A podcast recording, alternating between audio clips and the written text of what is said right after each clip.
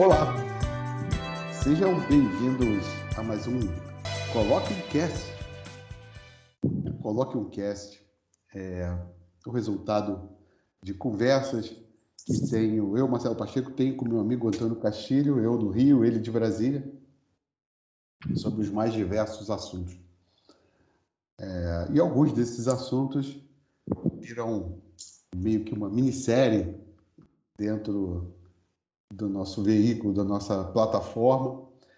E, e os assuntos se estendem até onde nós achamos que ele está devidamente abordado. Não esgotado, mas a gente é, vai seguindo com ele até que a gente tenha alguma coisa ainda a questionar ou a dizer. E uh, o dia de hoje, o assunto prossegue, o assunto, mais um, um episódio da série de cibersegurança. Cibersegurança em, em diversos estágios, diversos sentidos, diversas abordagens. Quer dizer, a segurança digital hoje é, da pessoa física, da empresa, de governos, isso perpassa diversos aspectos da nossa vida. Agora isso começou a vir notícia, né? Nós temos é, a nossa segurança é, é, ameaçada por diversos diversas, diversos criminosos, diversas técnicas, diversas abordagens, né? Temos os malwares, spywares, os ransomwares, seja lá o que for. Temos a fraude propriamente dita, que nunca desapareceu, que sempre existiu, agora com um novo formato. E estamos todos, governos, empresas e pessoas físicas, é, meio que à mercê dessa desse desse sistema, como se isso é uma impressão minha, depois o Castilho pode é, confirmar, é uma impressão minha. Eu acho que as pessoas, empresas e governos ficam aguardando que a coisa se resolva ou que surja alguém, um ente superior, e que é, conserte é, essas defesas. Quando nós, e nós estamos ainda no meio de uma pandemia, né, somos responsáveis pela nossa imunidade.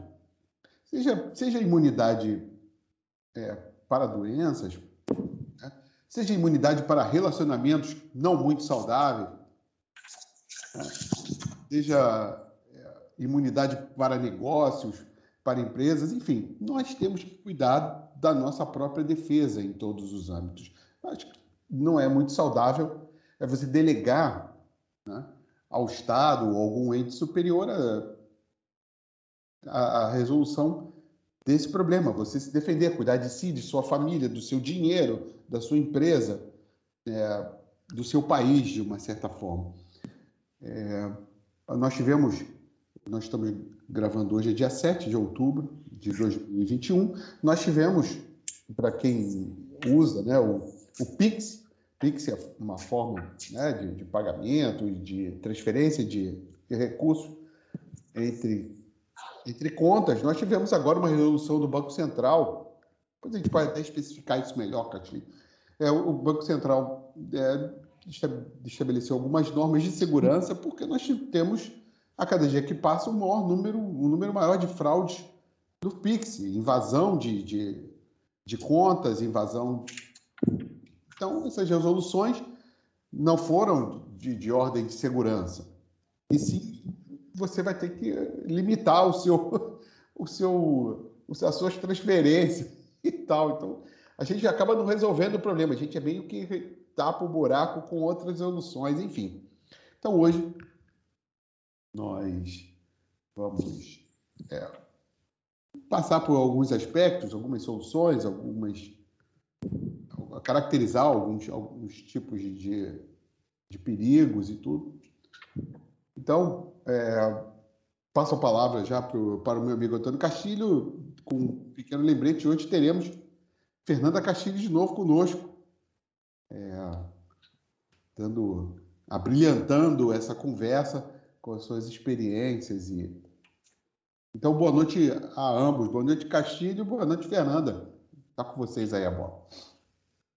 Bom dia, boa tarde, boa noite, Marcelo, amigos que nos acompanham. É, primeiro, agradecer e é, muito boa lembrança sua aí e agradecer mais uma vez a participação da minha filha que está aqui ao meu lado, a Fernanda, e hoje completando mais uma primaverazinha, né, Marcelo? Vamos ter um oh, presente. Hoje, né?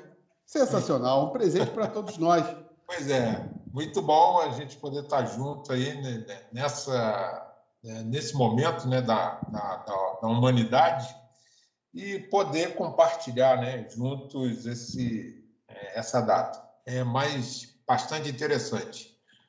É, essas suas considerações iniciais foram muito é, incisivas e lembrando o, as palavras iniciais também lá da, da, do episódio que nós iniciamos, é, o, o, episódio 14, né, que foi o Cibersegurança 1, é, eu lembro que eu falei sobre é, o estrategista militar da China, Sun Tzu, né, que falava da guerra indireta, né, que era uma das formas mais eficazes, ou é uma das formas mais eficazes de combater o inimigo.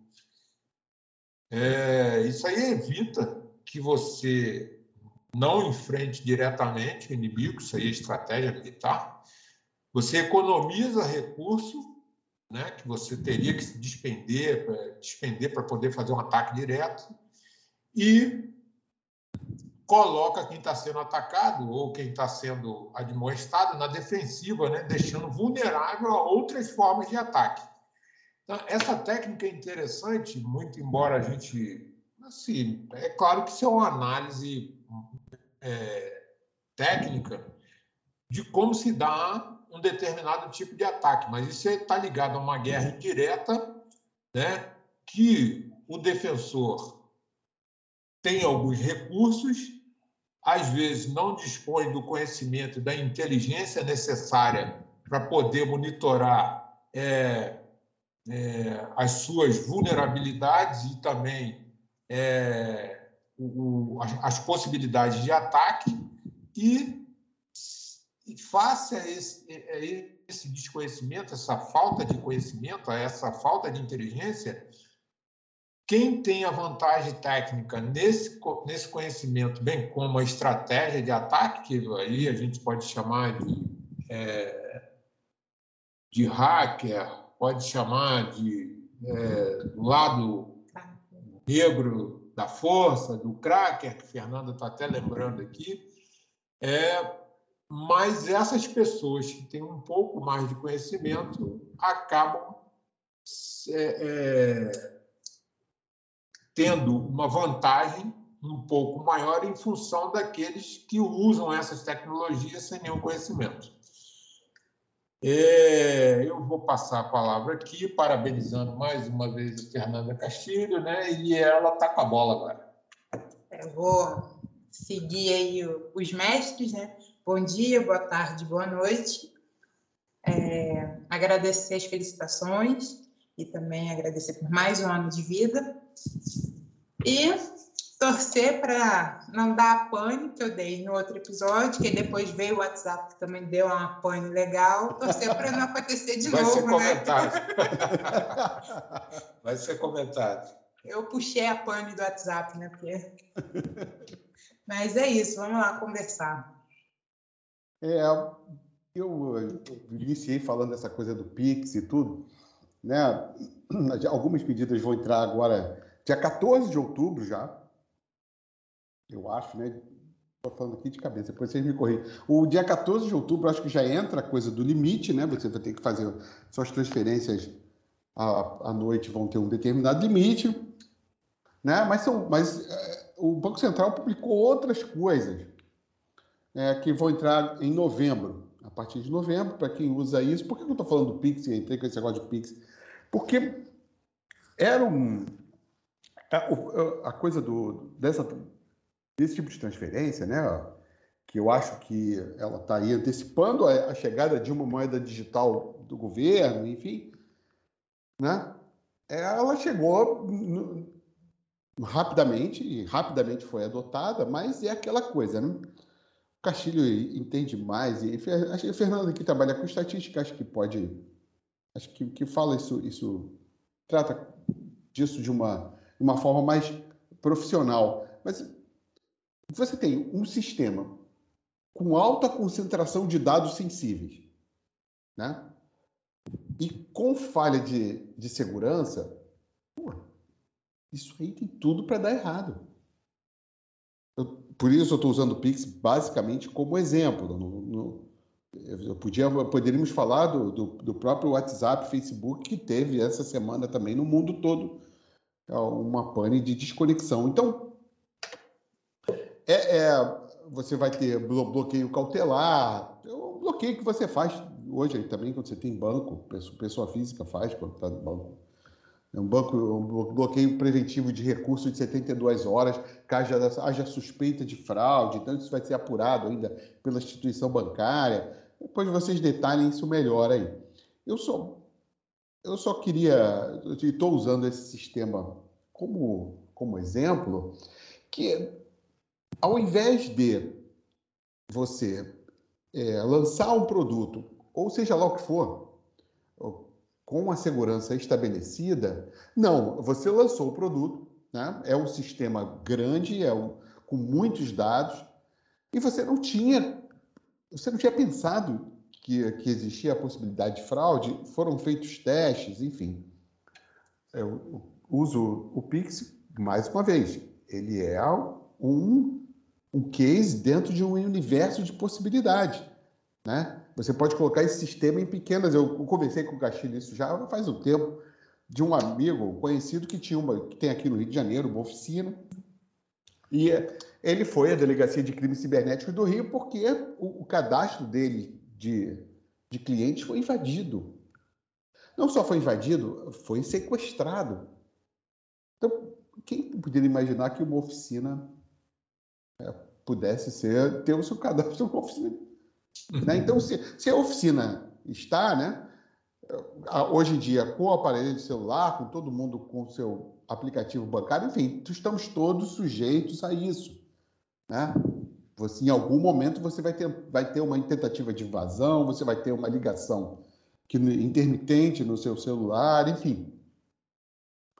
É, eu, o, o, meu problema, eu acho que é esse. O, o problema teo, na teoria, no geral, é isso. São, nós temos sistemas, esses sistemas com grandes, é, grande número de informação sensível, sem segurança. E isso ocasiona tudo isso aí. Vamos lá. Ai, Caxinho, segura aí. Pois é. é... Você falou aí da, das medidas, né? Eu estava dando uma olhada aqui na cola aqui, né? As medidas que detalham o anúncio feito pelo Banco Central em 27 de agosto são mecanismos que dão mais robustez e segurança ao Pix, né? E essas novas, novas regras entraram em vigor, ou melhor, entrarão em vigor a partir do 16 de novembro, mas a, o limite de transações já fica valendo a partir agora, começou a valer a partir do dia 4 do 10. É, Só... Sim. Diga, diga aí, Fernanda. Fala aí, fala aí. Só, e é o que o Marcelo falou, além né, dessa dados sensíveis, sem segurança, ainda você tem um conjunto de usuários que não tem a mínima noção de segurança, não sabe usar a tecnologia, e aí fica um quadro perfeito para golpistas, pessoas mais intencionadas, mal intencionadas utilizarem isso, né? É, tem uma frase que usa muito na, na tecnologia e hoje está virando um, um, lema, é se você não sabe programar, você será programado. É, essa frase a gente já colocou aqui, foi eu trouxe inclusive de uma palestra que eu vi de um profissional lá do, do daquele centro de desenvolvimento que tem lá em Recife, lá em Pernambuco, né, do daquele centro tecnológico na, na área de tecnologia da informação.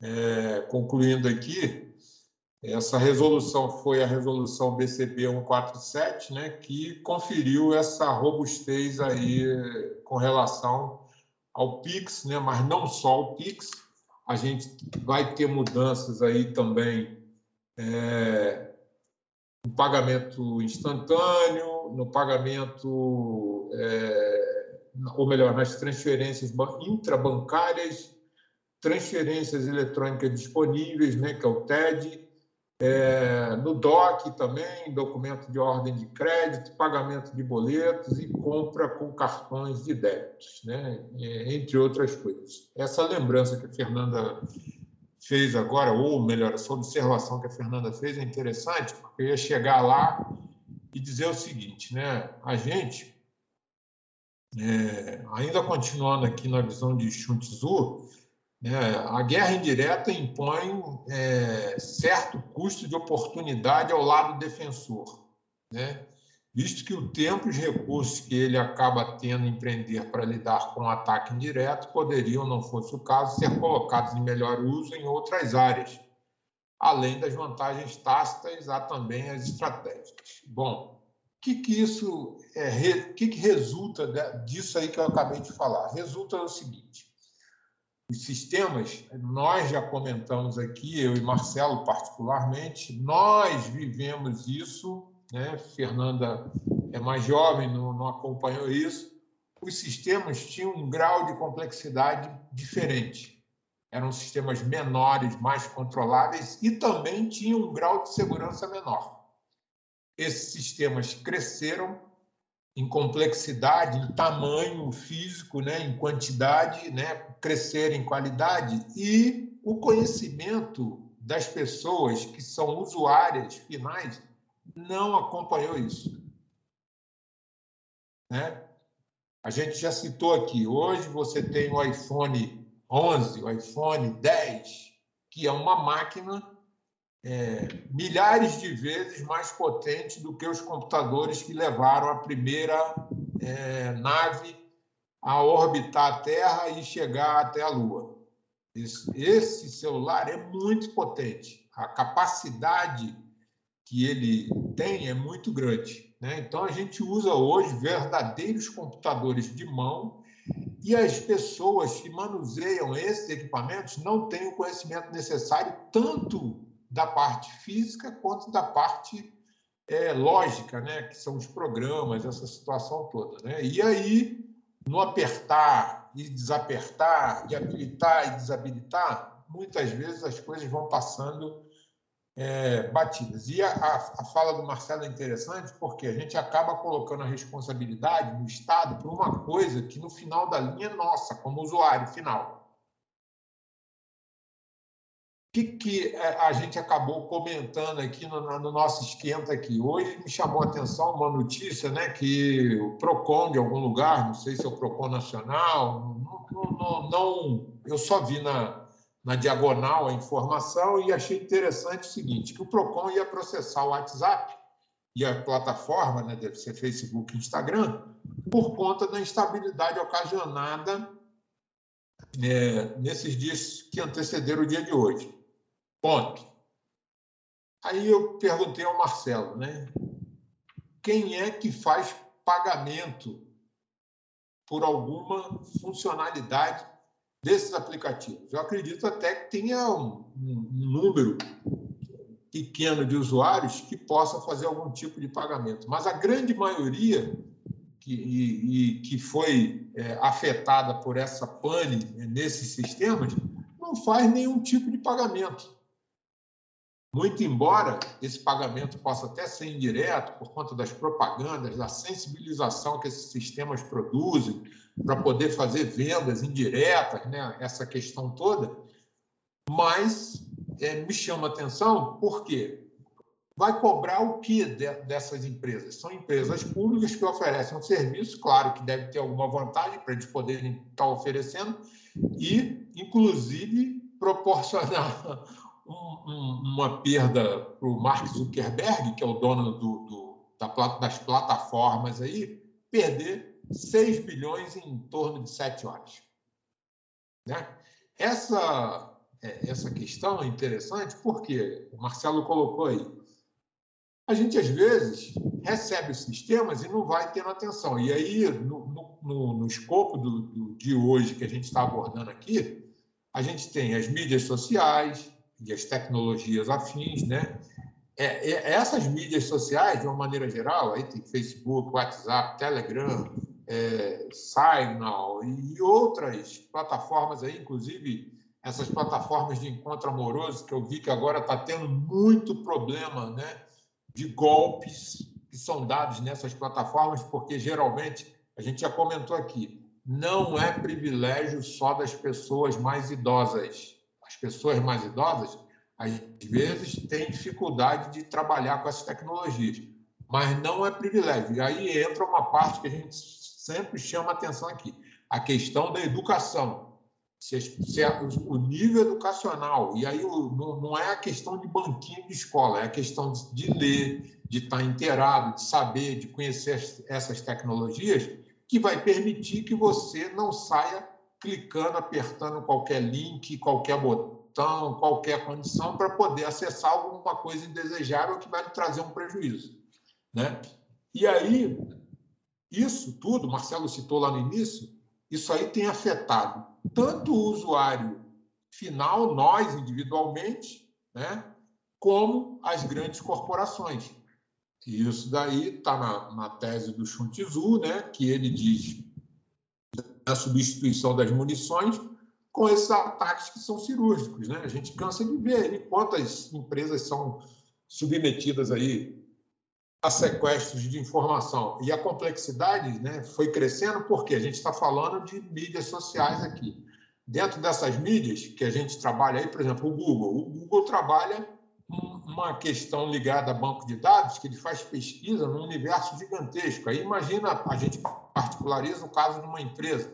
A empresa em particular, ela é, manuseia nossos dados, aí, CPF, identidade, é, às vezes dados da, da nossa situação de saúde, dados financeiros, é, dados biométricos, uma série de coisas, né? O, exemplo aí, as instituições de Estado aí, Detran, é, as instituições de saúde, nós, nós, já comentamos isso em questão de gestão de risco é, frente à LGPD, a Lei Geral de Proteção de Dados, que algumas instituições não teriam condições de proporcionar essa segurança ideal em razão é, da complexidade que às vezes é, é exigida para fazer a proteção desses dados. Né? Por quê? Se você tem um computador que não tem minimamente um antivírus, um antivírus de qualidade, eu, eu, eu não vou ser agressivo aqui em dizer pago, mas eu digo um antivírus de qualidade.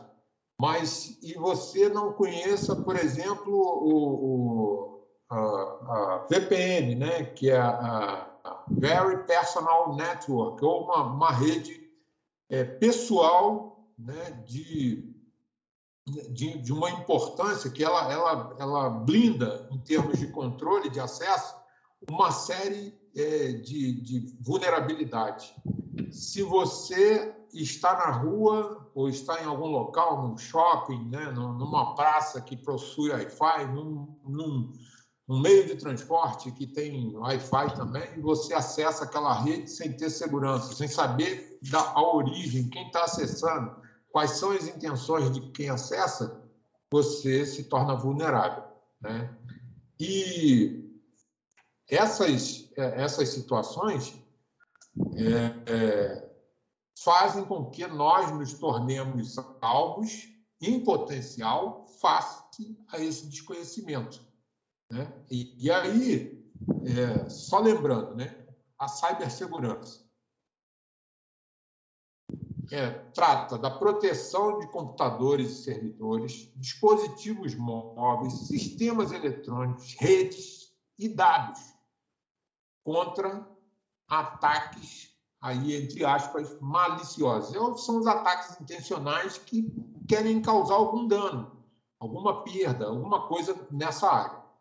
É, é, é, a, também a gente encontra uma segurança na tecnologia da informação, da, da, da, da esse nome cibersegurança, ligada à segurança da tecnologia da informação ou segurança das informações é, eletrônicas. Isso é aplicável a uma, uma grande gama de conceitos né, e contextos, desde negócios até computação móvel. Pode ser dividido em algumas categorias. Aí a gente tem segurança de rede, de aplicativos, informações sistemas operacionais, recuperação e desastres, né?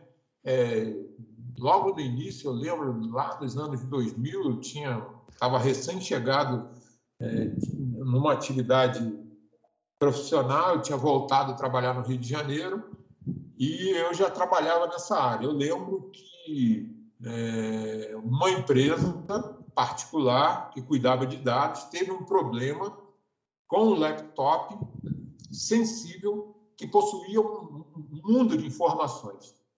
É, e, interessante é que eu lembro que na época o serviço ficou muito caro, porque é, em razão de uma falha no sistema operacional e de equipamento, não se conseguia acessar é, o local onde ficavam arquivadas essas informações, que era um, um hard disk, ou um HD, ou um, um disco rígido. Né? É, na época, no, no, hoje a gente está virando aí acima de, de tera facilmente os HDs, e não se conseguia acessar. Né? E o trabalho foi grande, não, não era muito disseminada a questão da, da recuperação, é, e, e de, para desastre, né? Hoje você tem firmas especializadas espalhadas aí para todo lado e tudo mais, vários profissionais são dedicados a essa área de recuperação de dados e tudo mais. Mas veja, uma empresa que na época já tinha uma série de protocolos, mas não valorizava essa questão da segurança, porque deveria ter uma cópia de segurança que a gente chama de backup, né? E deveria estar em outro lugar. E isso Normalmente, você pode passar, é, pode fazer uma enquete, você que está nos ouvindo agora, faça uma enquete e pergunte na sua família quem faz cópia de segurança dos seus arquivos. Se você tiver 10 pessoas na sua casa agora, eu vou arriscar dizer, talvez, talvez, com muito boa vontade, 20% faça isso. Porque ninguém faz ou por achar que nunca vai ser atacado, ou por desconhecimento. Fernando, quer falar alguma coisa? Não, não, pode tocar aí. É, na época da gente, ó, a Fernanda não tinha nascido, né? hoje ela está fazendo aniversário, então na época, essa época né, ela não conhecia, mas certamente ouviu falar de uma coisa chamada Tamagotchi. Tamagotchi. Tamagotchi é um, um chaveirinho e tal né? Talvez tenha sido o primeiro brinquedo interativo, né? Da, da, da história. Você era um, um, um chaveirinho com uma programação muito simples é, dentro dele, né? E você tinha que cuidar daquele chaveirinho, daquele objeto e daquele ser, entre aspas, que existia dentro desse objeto, como se ele vivo fosse. Então você tinha que programar a alimentação dele e tudo. É, você meio que cuidava de um, de um, de um ser que não era senciente, era um, de um quase robô. Né? Isso virou, na época, um, uma sensação. Né? Né? Então, era a responsabilidade sua você cuidar daquele. Né? Então, eu. Bichinho virtual. É, de um, é, um bichinho virtual, um pet virtual, sei lá o que era aquilo. Eu acho que deve existir ainda. Eu tive esse negócio, vai ser ótimo. Mas, enfim, eu acho que eh, essa categorização não é minha, eu acho que de, de algum filósofo que eu li e tal, e se perdeu aqui na minha cabeça oca. Eu acho que o ser humano é, não é um ser racional, o ser humano é emocional. Né? O ser humano é emocional ante a possibilidade, ante a necessidade, antes de adquirir um bem, e eu estou falando aqui do, do dentro do assunto, computador, celular e tal, o ser humano entra num, num estado de êxtase qualquer, né?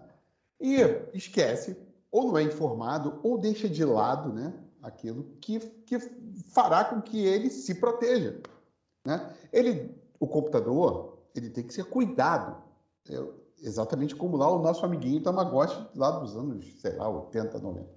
Então, você não é, não é, não estamos falando apenas de antivírus, você tem que fazer a limpeza do computador, você tem que salvar os arquivos, você tem que ter um backup. Você, as coisas não se resolvem sozinhas. Bom, enfim, a gente pode entrar no budismo e, e depois, mais tarde, e discutir se as coisas se resolvem ou não se resolvem sozinhas. Mas dentro do sistema fechado, dentro do, né? As pessoas não têm essa é, a iniciativa de cuidar. Né? Quando você, você Castilho, né? quando a resolveu você e sua esposa né, terem aniversariante de hoje, né? Bom, mudou a vida agora. Nós temos que cuidar de alguém. Uhum. Fernandinha lá, bebezinho e tal, não tinha como se alimentar sozinha, não tinha como fazer isso, você tem que cuidar. E aí eu acho que é o grande ensinamento da vida de que as coisas não vão se resolver sozinhas. Você tem uma parcela de responsabilidade dentro desse processo. E no caso da cibersegurança e segurança de informação, como o Castilho muito bem disse, são duas coisas diferentes. Cibersegurança é uma coisa, segurança de informação é outra. Né? Nós temos essa parcela. Né? Ah, eu, eu, eu tenho, eu também no esquenta, conversei com o Castilho aí. Eu acho que a coisa dos nomes serem todos em inglês acaba completamente, é mais um problema. Entendeu? Você falou aí do, do VPN. Você vai, Virtual Private Network. Como é que, porra, deixa, porra. Ransomware. Não ajuda o povo. Não vai ajudar o povão. Não vai, cara. V, porra, VPN, quem sabe o que é isso? Entendeu? Talvez quem queira assistir a Netflix de outro, de outro país use uma VPN, mas né, para identificação do perfil, Redditor, né? né? A, a, coisa, então, isso não é, é, Acho que a coisa não é muito. Eu acho que a educação ajuda muito. Né? Eu acho que você tem. E, e para dizer que a gente não não só dá é, uma notícia aqui nesse episódio de hoje eu vou dar uma boa notícia. A secretaria, a secretaria é, é, aqui, aqui no Rio de Janeiro, Secretaria Municipal de Ciência e Tecnologia, né, junto com a Cisco, que é uma empresa americana, ah, famosa empresa de tecnologia, informática e tal, abriu inscrições para um curso gratuito online de fundamentos em cibersegurança, que acontecerá de 11 a 31 de outubro online. Então você uhum que não sabe o que é VPN, que você não sabe o que é Tamagotchi, não sabe o que é. Né? Então, é uma iniciativa que faz parte lá da, da, da edição Cyber Educação da Cisco, que está começando a trazer para a juventude, né? né? Você depois procure na internet, isso está aberto a todos, dentro do portal, você pode entrar e tudo, vai ter essa, essa, é, esse curso né, de, de 11 a 31, são 20 dias de de, de curso com, com as mais diversas informações. Como o Castilho falou, isso não está restrito às senhoras do WhatsApp. Né? Isso, isso é, um, é, um, dever de todos. Né? Porque, como o Castilho também muito bem disse, né? a gente conversou isso da outra vez, engenharia social. Pesquisem o que é engenharia social. Né? As pessoas, às vezes, ligam para você e você, de bom grado, fornece seus dados, fornece as suas informações. Não precisa um aplicativo malicioso, porque eles chamam isso de aplicativo malicioso, né? Não é uhum. malicioso, é um aplicativo que pensa, é um aplicativo mau. Não é nada disso. Não precisa disso. Precisa apenas de uma pessoa que fale com você, te dê uma conversa, você passa uma coisa, uma informação e é, acabou e pronto. Né? Ou liga para a empresa, eu queria falar com o gerente tal, qual é o nome dele, qual é o e-mail. Né? Então, é, por toda essa volta, foi para dizer que né, para reafirmar, eu acho que é a minha, a minha ladainha de hoje, é essa aqui. Isso é um dever nosso. O Estado não vai fazer isso e nem deve, porque o Estado, quando assumir a defesa dos seus dados, vai ser para utilizá-los. Né? Nós temos aí toda essa, essa coisa do PIX e tal, e que ajuda, você vê pequenos empresários aí felizes da vida com uma agilidade, se livrando da taxa da maquininha de cartão. Mas isso tudo são seus dados circulando. Então, como é que você se previne quanto a isso? Né? Você não liga para isso, então depois de você não ligar, vai ficar difícil depois de retroceder. Já falei demais, passo a palavra de novo. pois é, Marcelo, é, essa questão da educação do usuário final é interessante, porque apesar de ser o usuário final, ele é o início de tudo. Né? O fator cibersegurança, é, nesse aspecto, com relação ao usuário final, é o mais imprevisível possível. Por quê? É. Engenharia social, é, aquele famoso, aquela famosa memória flash que a gente chama aí de pendrive, né? que hoje está disseminado para tudo que é lado espeta lá, espeta cá, não sei o quê. Aí, mais modernamente, né, a nuvem, né? A nuvem nada mais é do que a, a informação que está dentro de vários servidores aí na internet, né? E você tem acesso. E às vezes você, por senhas fracas, né, por acessos indevidos, é, por ter lá na engenharia social, de alguma forma, ter clicado num link, você acessa e se o sistema não tiver segurança devida, né, a segurança aplicada, você vai causar um ataque, uma invasão face a essa vulnerabilidade. Né? É, essa escala de ameaça virtual, só trazendo um dado interessante aqui com relação a 2019, é só para a gente ter uma ideia, porque já tem dados mais recentes, né, até meados de 2021, mas eu vou trazer de 2019. É, lembrar o seguinte: isso aí não é mistério para nenhum de nós que, paralela à evolução da tecnologia, o, o, o lado que pensa errado também cresce. Né?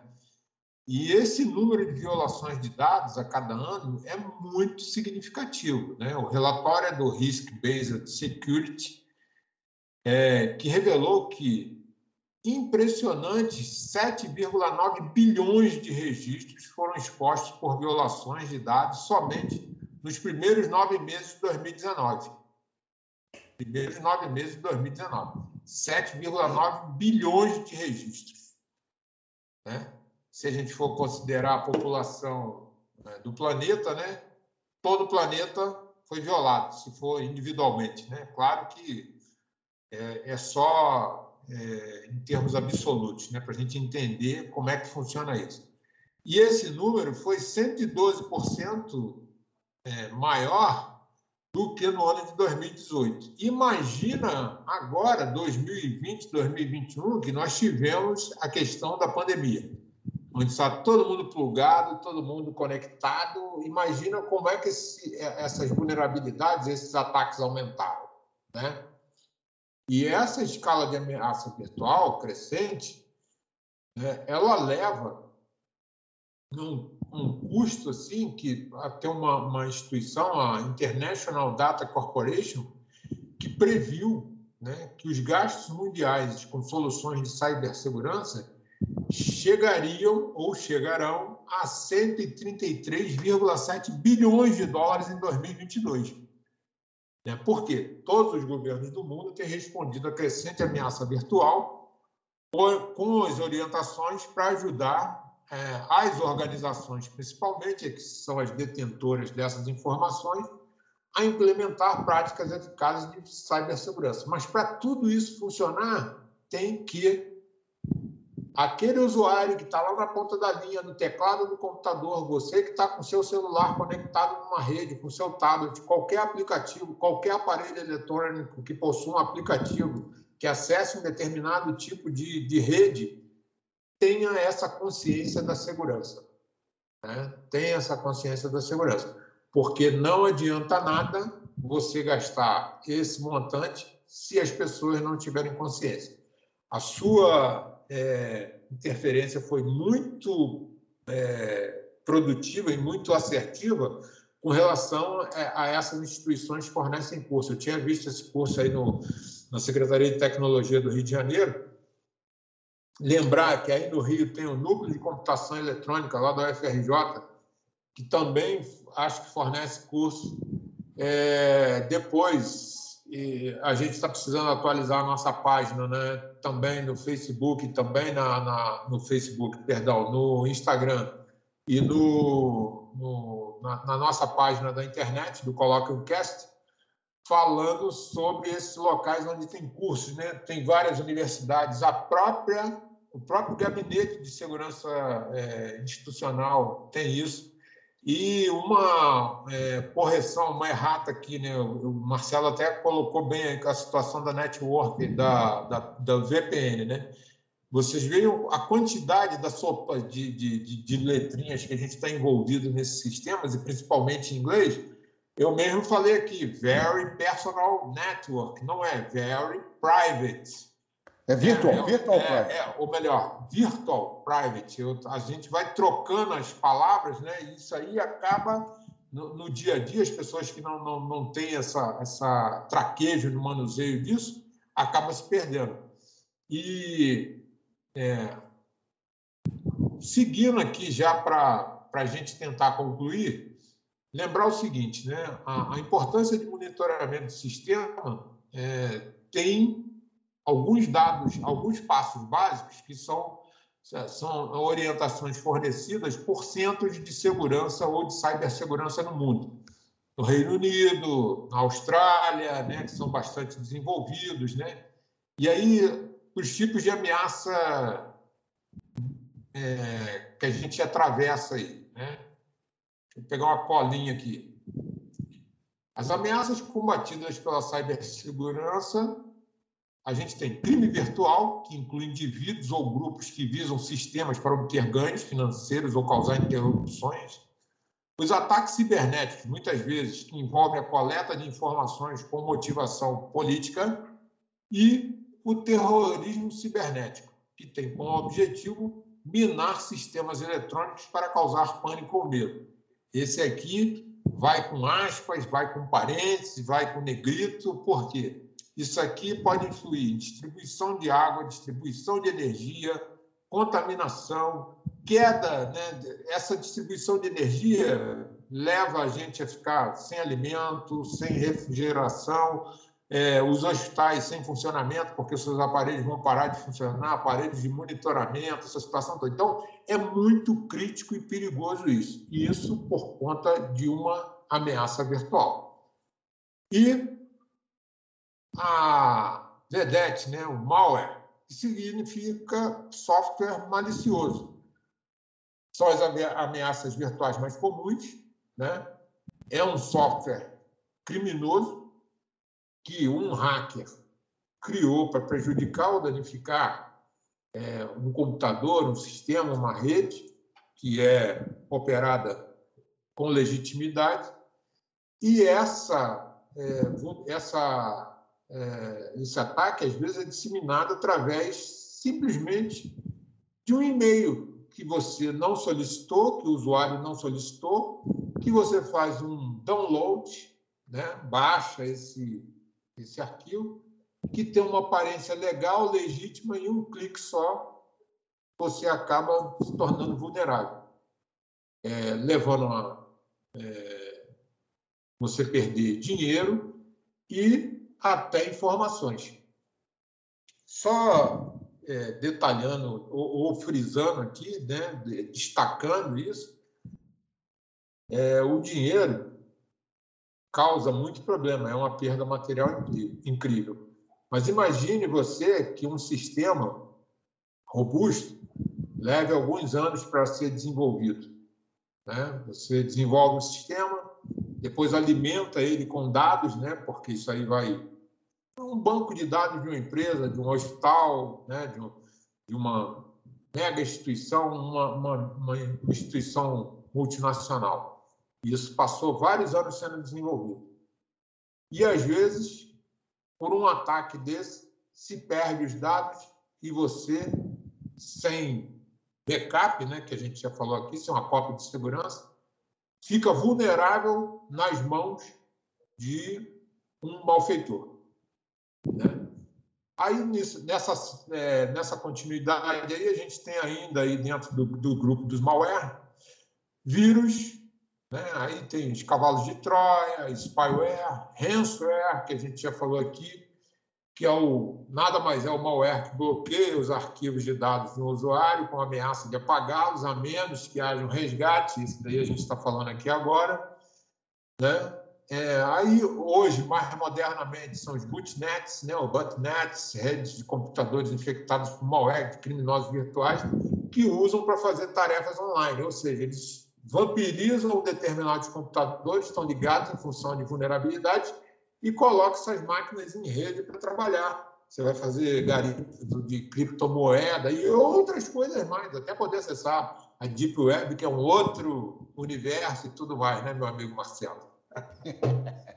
Fernanda, algo aí dizer, a gente monopolizou a conversa, deixou vocês Não, eu só vou é, fazer uma correçãozinha. O hacker, ele, na verdade, é o, é o cara que. É o do bem. É o do bem, né? Vamos dizer assim. Mas popularizou o, o cracker, que é aquela pessoa. É o mal intencionado. Que é o mal intencionado, popularizou como hacker. É. Né? Então, é só para a gente colocar essa informação. Botar ordem na bagunça. É. Ô, Fernando, nós somos. Não, fala aí, fala aí, fala aí, desculpa. Não, eu concordo com tudo que vocês falaram. A gente pode falar. Não, não, eu queria só te perguntar. É, nós estamos, eu e Castilho somos de outra geração, né? Aliás, de muitas gerações à frente. É, na, na, na, sua geração, as pessoas, as pessoas têm esse. É, já têm no seu dia a dia essa preocupação com segurança no, no seu trabalho aí, nos seus colegas de trabalho, seus amigos e tal? Assim, depende dos meus amigos, né? Tenho amigos que são ligados à tecnologia, esses sim são super preocupados. Agora, quem não tem nenhum conhecimento de tecnologia, acha que o celular você pode fazer tudo, já acha incrível você mandar mensagem e a outra pessoa responder na mesma hora, fazer uma chamada de vídeo, né? Não tá nem aí. Chega, vai numa consulta, ah, não vou usar meus dados móveis, não. Vou pegar o Wi-Fi da clínica. Pô, importantíssimo Teve... isso. É. é. Tem um fato engraçado. Um amigo meu, ele é mão de vaca, é mineiro, mão de vaca. Mão e... de vaca, para quem não. Todo ah. mundo conhece, né? Pão duro. É. Ele, ele me fez uma proposta. Falou assim: Fernando, vai lá no salão é, e faz a unha e pede a senha do Wi-Fi para eu poder usar na minha casa. Eu falei, cara, você tem noção do risco que você está colocando? Porque aí ele, não, você viaja muito. Eu falei, às vezes é um salão, assim, a pessoa, o, o, o cracker, né, fala assim, não, ninguém vai se preocupar com, aquele salãozinho. Vou colocar ali ali eu vou começar a sugar, que com certeza, o que vocês falaram, engenharia social, tem alguém que conhece alguém que vai chegar aonde eu quero. Não, e o salão, o Wi-Fi do salão, a senha é 1, 2, 3, 4, aliás, cuidem de suas senhas, né? Ele entra lá no 1, 2, 3, 4 e pegou todo mundo, pô. É, e aí as pessoas, eu falei, cara, eu não vou fazer isso não. Até porque eu não vou pegar, não, não uso. Pois é, é, é, eu vou até dar uma de dedo duro aqui, porque Fernanda me contou esse caso, achei interessante, né? E aí você imagina assim, não, é um camarada sem conhecimento, né? Olha, é um camarada com, com alto conhecimento, é doutor, doutor na área de tecnologia. É, é, tomara, que, tomara que ele não nos ouça aqui, senão ele vai querer direitos autorais. Mas... vai querer direito de resposta. Não, não. Pois é, direito de resposta. Mas interessante isso, né? Você vê, o cara pegar a senha do, do Wi-Fi da, do cabeleireiro. É, e não, teve, é, não, só. Não. Teve uma, uma época aí, um aplicativo famoso de envelhecer. Ah, que envelhecia o rosto usando. das pessoas. É. Isso, todo mundo saiu usando. E aí depois foram ver que no termo de uso do aplicativo, ó, os caras foram até bonzinhos. Estava falando que você, ao utilizar o aplicativo, você autorizava o acesso aos seus dados e a distribuição deles. Aí que todo mundo começou, opa, meus dados?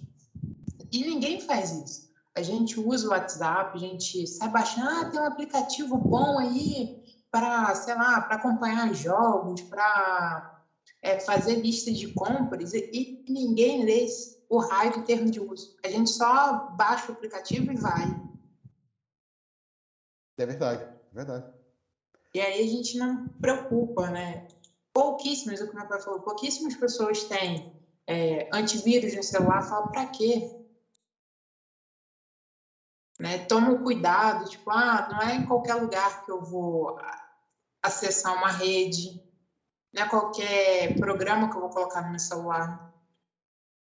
A gente não presta atenção. E no computador, a mesma coisa. Hoje, na pandemia, que a gente está em casa, boa parte das pessoas está em casa, né, trabalhando de casa, usa o computador pessoal para realizar tarefas de trabalho.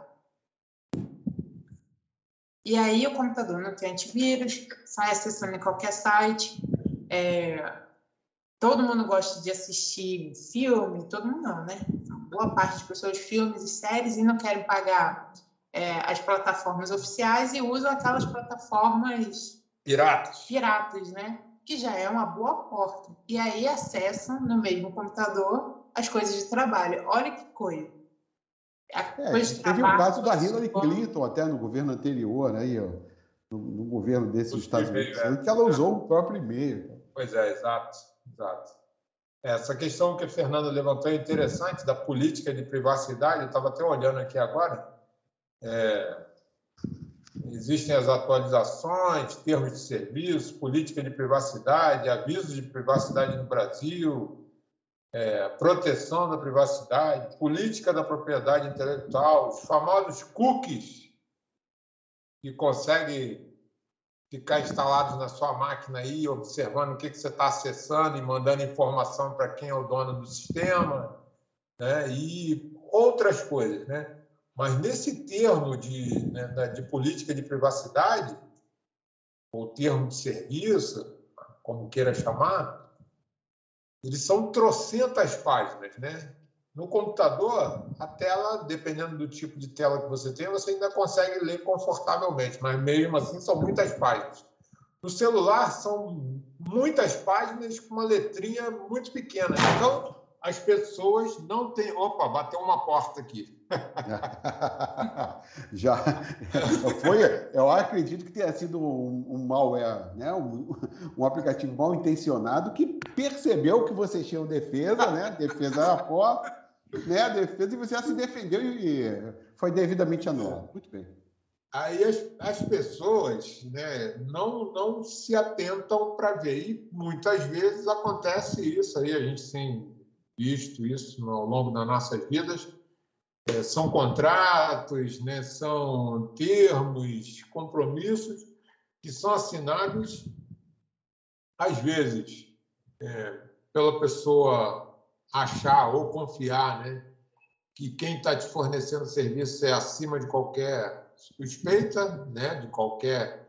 ou por desconhecimento. Né? A pessoa assina porque, não, às vezes, não tem traquejo de ler. Né? Muitas vezes é, até mesmo no meu plano de saúde, que é regular, né, do governo, coisa e tal. O camarada me dá um papel gigantesco, ele. Eu, pode esperar um minutinho, por favor?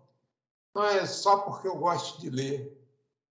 Eu imagino que ele lá por dentro, que assim, esse cara é muito chato, mas eu, eu prefiro ser chato do que eu ficar pagando o resto da minha vida várias coisas, né? E Marcelo, na última mas já pelo adiantado da hora aqui, né? Eu na última semana eu tive é, um contato com um amigo aí das Minas Gerais. E ele me falou uma coisa que eu fiquei muito assustado, né? Uma engenharia social familiar. Essa daí é a pior que existe, né? Porque você na confiança, né? você constitui uma família às vezes com uma pessoa, são as coisas naturais da vida, né? E aí, por confiar na pessoa, você passa uma informação sua sensível, CPF, né? uma identidade, e essa criatura, meu amigo, causou danos que até hoje estão sendo reparados. É, você ter uma ideia, o camarada ele só não comprou uma fazenda, mas comprou picape, comprou uma série de coisas, né? E isso daí, o dono dessa, desses dados não consegue na justiça resolver isso. Ele tá, teve que pagar tudo porque as compras estavam todas no nome dele. É, é, é um Quer dizer, eu, eu acredito que ele vai acabar resolvendo, é um processo longo. Isso. Né? Mas até lá ele vai ser muito difícil ele ser ressarcido, ele, ele recuperar né, os recursos. A coisa é complicada. E é sério, tá vendo? As pessoas não têm ideia. Enfim, o assunto é extenso, né? Está na pauta aí do dia. Certamente iremos voltar, né? A, a cibersegurança e segurança da informação. Vamos dar um descanso no assunto. Semana que vem estaremos com uma nova pauta, uma nova, uma nova série. É, mais uma vez eu queria agradecer a Castilho e a aniversariante de hoje, Fernanda Castilho. Fernanda, me desculpe, não cantarei parabéns para você no episódio, mas fique, se, sinta-se parabenizada e mais uma vez obrigado pela sua participação. Muito, muito obrigada pelo por me aceitar aqui nessa bate-papo, pelas felicitações. E assim, é, a gente vai aprendendo, né? Muito bom. E é isso. Obrigada, gente. É, meu amigo Marcelo, Fernanda, mais uma vez, parabéns. Né? Muito obrigado por ter tido paciência, junto com os nossos ouvintes, de, de, de nos aturar aqui. E lembrar né, que meu pai sempre falava uma questão do nome, né, que nós temos o nosso nome e tudo mais. Os nossos dados são muito caros, né? os nossos dados são muito importantes. E todo cuidado é pouco. Né? O Pix, né, o Marcelo falou, ele veio para nos ajudar. As novas plataformas tecnológicas estão aí para, para nos auxiliar, mas é preciso que tenhamos consciência, moderação né? e conhecimento no seu uso, dentro da medida do possível naquelas ocasiões, naquelas oportunidades que não for possível, por qualquer que seja o motivo, a gente ter o conhecimento é, mínimo para poder operar, que nós procuremos alguém que possa nos fornecer assessoria e conhecimento necessário para operar e utilizar essas formalidades tecnológicas. Bom dia, boa tarde, boa noite a todos os nossos amigos, a você, Marcelo, e a você, Fernanda. É isso aí, meus amigos. É, obrigado pela, pela audiência e até o próximo episódio do nosso Coloque um Cast.